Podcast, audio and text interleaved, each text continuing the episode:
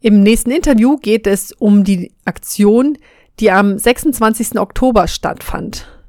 Denn vor drei Wochen hatten sich an drei Autobahnbrücken insgesamt neun Personen abgeseilt. Sieben davon sitzen noch immer in Gewahrsam. Ich habe eine Person interviewt, die fünf Tage mit inhaftiert war und ich möchte erstmal von ihr wissen, was denn der Haftgrund ist bzw. war und wie es sich mit den nicht mehr in Urhaft sitzenden Personen verhält. Der Haftgrund Fluchtgefahr. Und die anderen Menschen, die identifiziert wurden, haben noch ganz krasse Auflagen, die auch noch mit Fluchtgefahr begründet werden, wo sie sich alle paar Tage beim Polizeirevier in der Stadt, in der sie gemeldet sind, melden müssen. Wie sind denn bei euch die Haftbedingungen? Also die Situation ist auch nochmal deutlich erschwerter durch Corona. Genau, also ich saß war für fünf Tage in Gefangenschaft und wir wurden komplett isoliert, also Quarantäne, Vorschriften gab es also halt also Isolationshaft im Prinzip. Ich habe auch gehört, dass es jetzt, obwohl die zwei Wochen, die das eigentlich nur laufen sollte, immer noch so ist, dass die Menschen nicht äh, aus ihrer Zelle raus dürfen. Normalerweise ist es so, dass ähm, Menschen die Möglichkeit haben, zumindest auch zur Bücherei zu gehen, sich Bücher selber zu nehmen und auch, auch die Möglichkeit haben, teilweise zu telefonieren. Und durch diese Quarantänevorschriften können Menschen die Zelle gar nicht mehr verlassen und haben, sind komplett angewiesen auf das Personal, also auf die Beamtinnen vor Ort. Die BeamtInnen sind aber komplett, keine Ahnung, überfordert und auch nicht besonders respektvoll im Umgang. Und also bei mir war das so, dass ich tagelang versucht habe, mit meinem Anwalt in Kontakt zu treten und also mir immer gesagt wurde, ja, jetzt gerade geht nicht, jetzt ist niemand vor Ort, der das irgendwie überwachen könnte und deswegen jetzt gerade geht nicht. Und das, also ist halt mega frustrierend, wenn Mensch komplett ausgeliefert ist in der Situation und aber auch niemand irgendwie die Bereitschaft hat, zu helfen und irgendwas zu tun und die Materialien zu bringen, ja, oder einen Anruf einfach mit zu überwachen. Grenzt das dann nicht an Körperverletzung, wenn euch veganes Essen oder Bewegung verwehrt wird? Ich fand auf jeden Fall, dass es sehr körperverletzend insgesamt war. Also die ganze Situation auch einfach so. Letzten Endes wurde der Hofgang dann doch gewährt, am Anfang nicht ähm, und dann am Ende doch in kleinen Gruppen. Aber da darf man sich auch nicht, also durften wir nicht rennen und das ist halt auch also krass für den Körper einfach, sich überhaupt nicht mehr bewegen zu können und dann auch noch dieses Essen, was einfach echt, also aus Weißbrot mit Marmelade besteht, also das ist so die vegane Ernährung halt und dann gibt es vielleicht nochmal einen Apfel und eine Banane dazu. Also meinem Körper ging es auf jeden Fall nicht gut dort. Und die Menschen, die jetzt noch länger drin sind, also das kann ich mir gar nicht vorstellen, was für eine Belastung das für den Körper ist, wenn man auch gerade also einen deutlich gesünderen Lebensstil mit viel Bewegung und veganer Ernährung gewohnt ist.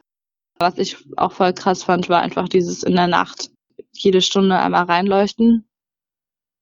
Ähm, da haben die also mit einer Taschenlampe in dieses Guckloch immer einmal reingeleuchtet ähm, und haben das halt damit begründet, dass sie checken müssen, dass wir uns noch nicht selbst umgebracht haben, also Suizidgefahr und dann musste man halt sich immer einmal so bewegen, dass sie das irgendwie sehen und dass man noch am Leben ist. Was halt bei mir, also bei mir in der Zelle war das auch richtig nervig, weil diese Tür von dem Klo war halt kaputt und die hat sich dann immer so geöffnet, direkt vor diese Luke. Das heißt, wenn sie durch die Luke geleuchtet haben, dann haben, haben sie mich gar nicht im Bett richtig gesehen. Das heißt, ich musste mich immer so aus dem Bett raushängen. Und wenn Just dann jede Stunde mal machen muss, die ganze Nacht durch, ähm, also ich weiß noch, als ich, als ich draußen war, die Nächte danach, ich, also es war für mich richtig, richtig, ich konnte nicht schlafen, einfach die ganzen Nächte danach, weil ich irgendwie richtig unruhig war und die ganze Zeit, also so unter Strom stand und gleich musste ich mich einmal hin und her werfen und signalisieren, dass ich noch lebe und damit ich mich einfach wieder in Ruhe lässt. Also es war psychisch sehr hart auszuhalten.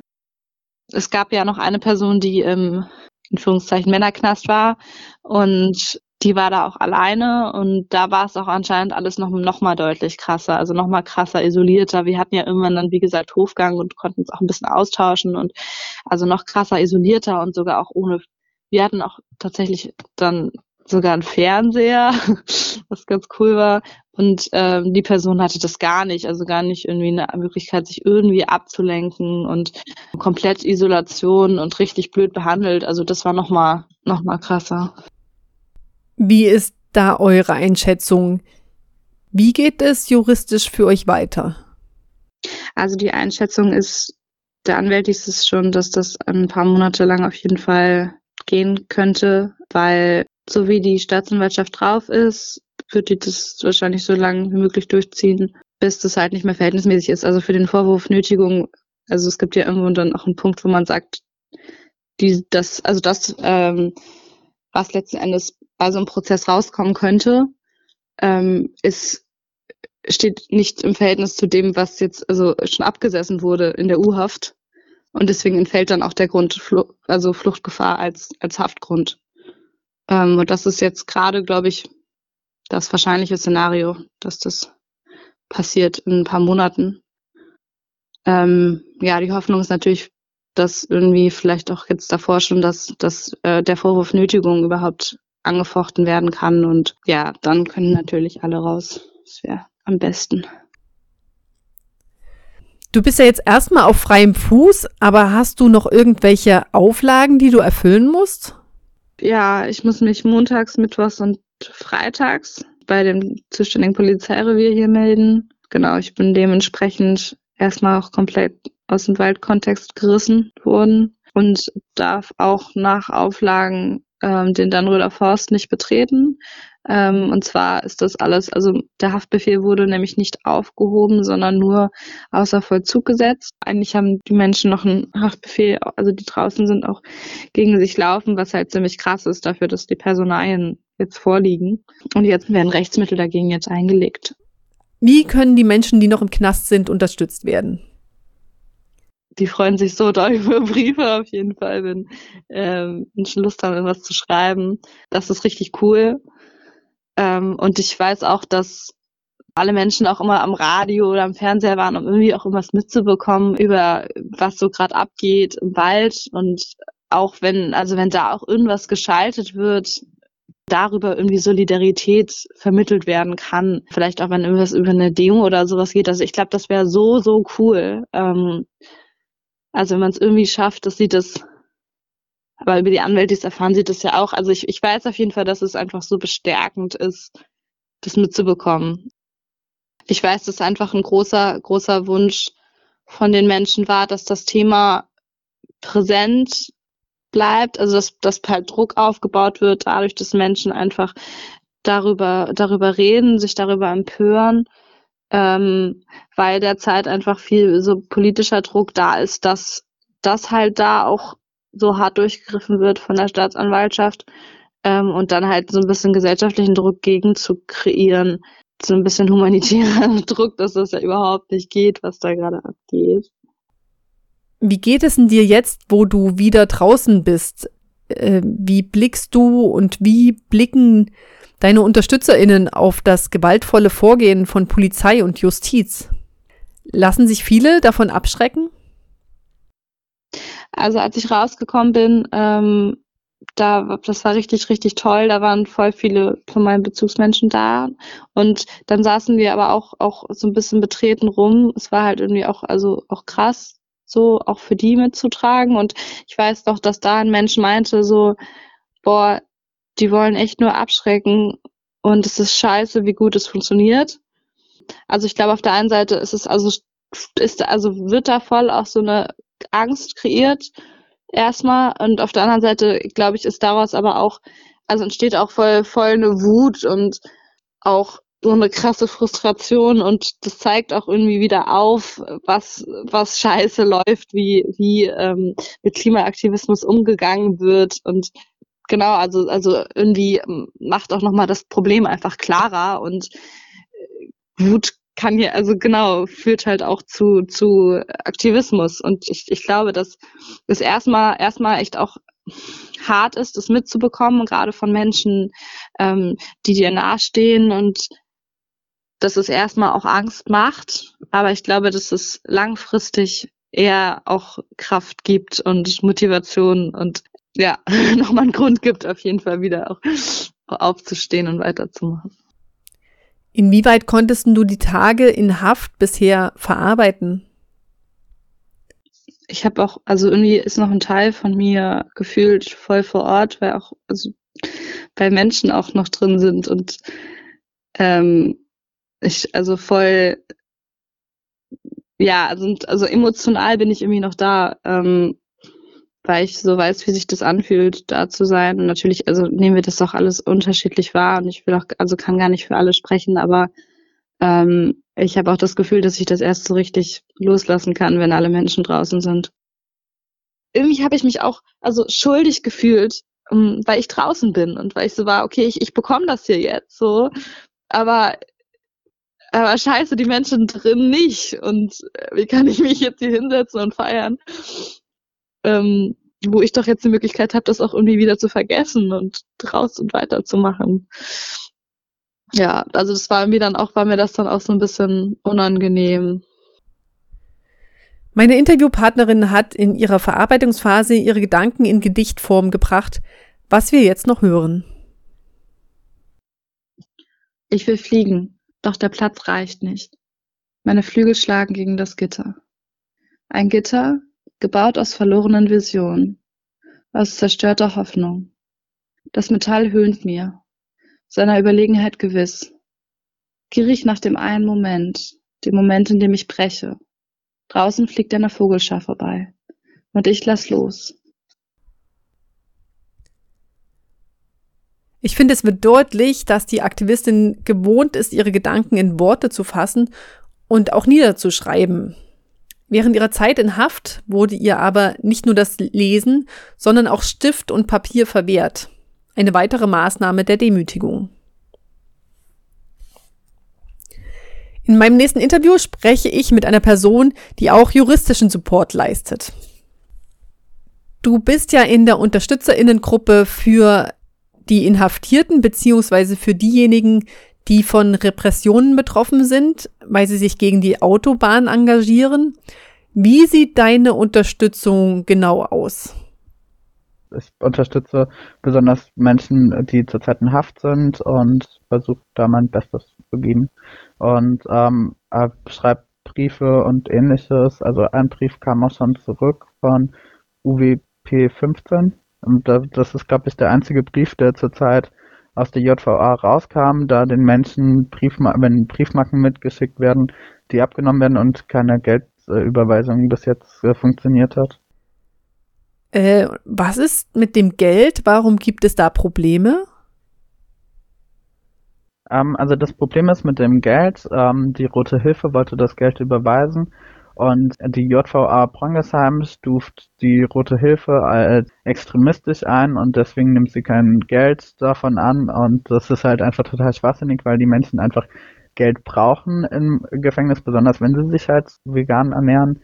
Und Briefmarken werden abgenommen. Also in dem Fall war es, glaube ich, einfach Glück, dass die das übersehen haben oder vergessen haben, ignoriert haben oder nicht wussten, ähm, dass die Briefmarke trotzdem reinkam, da es sonst zum Tauschhandel im äh, Gefängnis kommen würde. So ist die Behauptung und sie sind halt in Quarantänezellen, treffen super selten andere Menschen und dementsprechend ist das eigentlich, finde ich, kein Argument. Wie würdest du das Vorgehen gegen die Inhaftierten bewerten? Also ich finde, es ist halt einfach ein politischer Prozess. Also es geht um es geht um Nötigung. Das ist eigentlich, also meines Erachtens nach nicht haltbar vor Gericht, dass Menschen deswegen so lange eingesperrt sind. Also sie werden immer wieder in der Nacht geweckt, sind jetzt immer noch in den Quarantänezellen und es ist halt einfach ein unmöglicher Zustand, so für den Vorwurf, der noch nicht mal haltbar ist, meiner Meinung nach. Es soll halt einfach äh, ein Zeichen gesetzt werden, dass es nicht legitim ist, irgendwie eine Autobahn durch die Anwesenheit lahmzulegen, darauf zu hoffen, sozusagen, also beziehungsweise darauf zu warten, dass die Polizei die Autobahn lahmlegt und die Personen räumt und ähm, das soll einfach ein Zeichen nach außen sein, wodurch dann Menschen abgeschreckt werden, welche sich eine ähnliche Aktion vorstellen könnten. Also ich denke, es ist ein rein politischer Prozess, und hat eigentlich mit, der, mit dem Strafbestand überhaupt nichts mehr zu tun. Was ist denn eure Argumentation gegen die in Gewahrsam nahmen? Ähm, also bei Nötigung handelt es sich ja, wenn Personen zu einer Tat gezwungen werden. Ähm, also das heißt, wenn äh, die Autos jetzt äh, halten, ähm, dass dann die zweite Reihe nicht weiterfahren kann und ähm, dementsprechend das verwehrt, also das verwehrt ist. Die erste könnte theoretisch, aber das also das Ding ist, die Personen könnten einfach da hängen. Sie befinden sich nicht im Luftbereich der Autobahn, also vier, also befanden sich vier Meter 50 oder höher über den Boden. Und dementsprechend war es kein Eingriff in den Straßenverkehr. Die Polizei hat die Autobahn blockiert und dadurch geht die Nötigung, wenn überhaupt, von der Polizei aus. Und ähm, also wenn es, ja, und dementsprechend liegt eigentlich Nötigung bei den Menschen in Haft nicht vor. Ja, also es ist kein Eingriff in den Straßenverkehr. Sie haben eine Ordnungswidrigkeit begangen.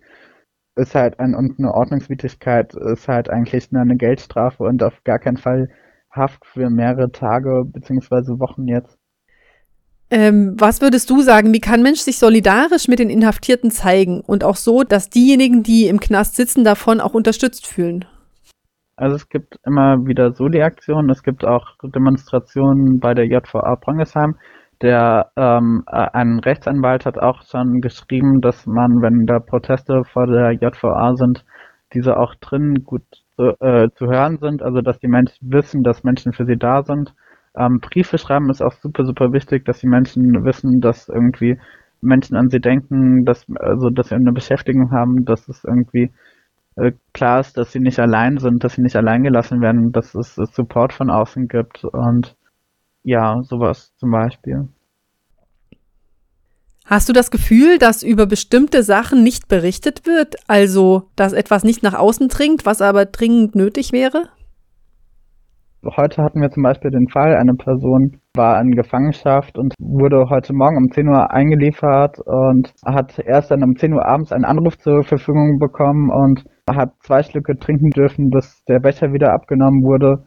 Und äh, so Sachen gehen halt sehr schnell irgendwo vorbei und dass Menschen irgendwie täglich unter der Polizeibrutalität und den Maßnahmen der Polizei leiden, ist halt super, super schade. Also dass da sowas halt irgendwie nicht so ein großes Auge drauf geworfen wird. Es geht halt unter und es wird halt meistens abgetan mit den Worten, ja, die machen nur ihren Job oder ähnliches. Und das sind nur Einzelfälle in der Polizei und das ist halt ein strukturelles Problem. Obwohl die Personalien von denjenigen, die inzwischen rausgekommen sind, vorliegen, unterliegen sie extremen Auflagen. Äh, was hat es denn damit auf sich? Es geht halt nur um Nötigung und die Menschen sind bekannt und dann besteht auch keine Fluchtgefahr. Und das ist halt auch wieder super, super unverhältnismäßig. Das halt, also es wird damit einfach probiert, dass die Menschen nichts machen, also nicht irgendwie im Dunny aktiv sind und ähnliches. Also für den Dann Götter Forst wurden auch Platzverweise ausgesprochen, obwohl die Menschen bei einer Aktion, die Kilometer weit weg stattgefunden hat, in die JVA kamen. Also das zeigt mal wieder die Unverhältnismäßigkeit. Also weil wenn ich irgendwie, keine Ahnung, in Bayern was mache, dann bekomme ich auch nicht für Berlin einen Platzverweis. Also das ist halt super, super schwachsinnig. Fast täglich werden Menschen bei Aktionen im Wald oder in Bezug auf den Protest gegen die Abholzung und gegen die Autobahn in Gewahrsam genommen. Es gibt viele Soli-Aktionen, ob Fahrraddemo in Berlin, wie letzten Samstag, Kundgebungen vorm Knast oder Briefe schreiben an die Gefangenen.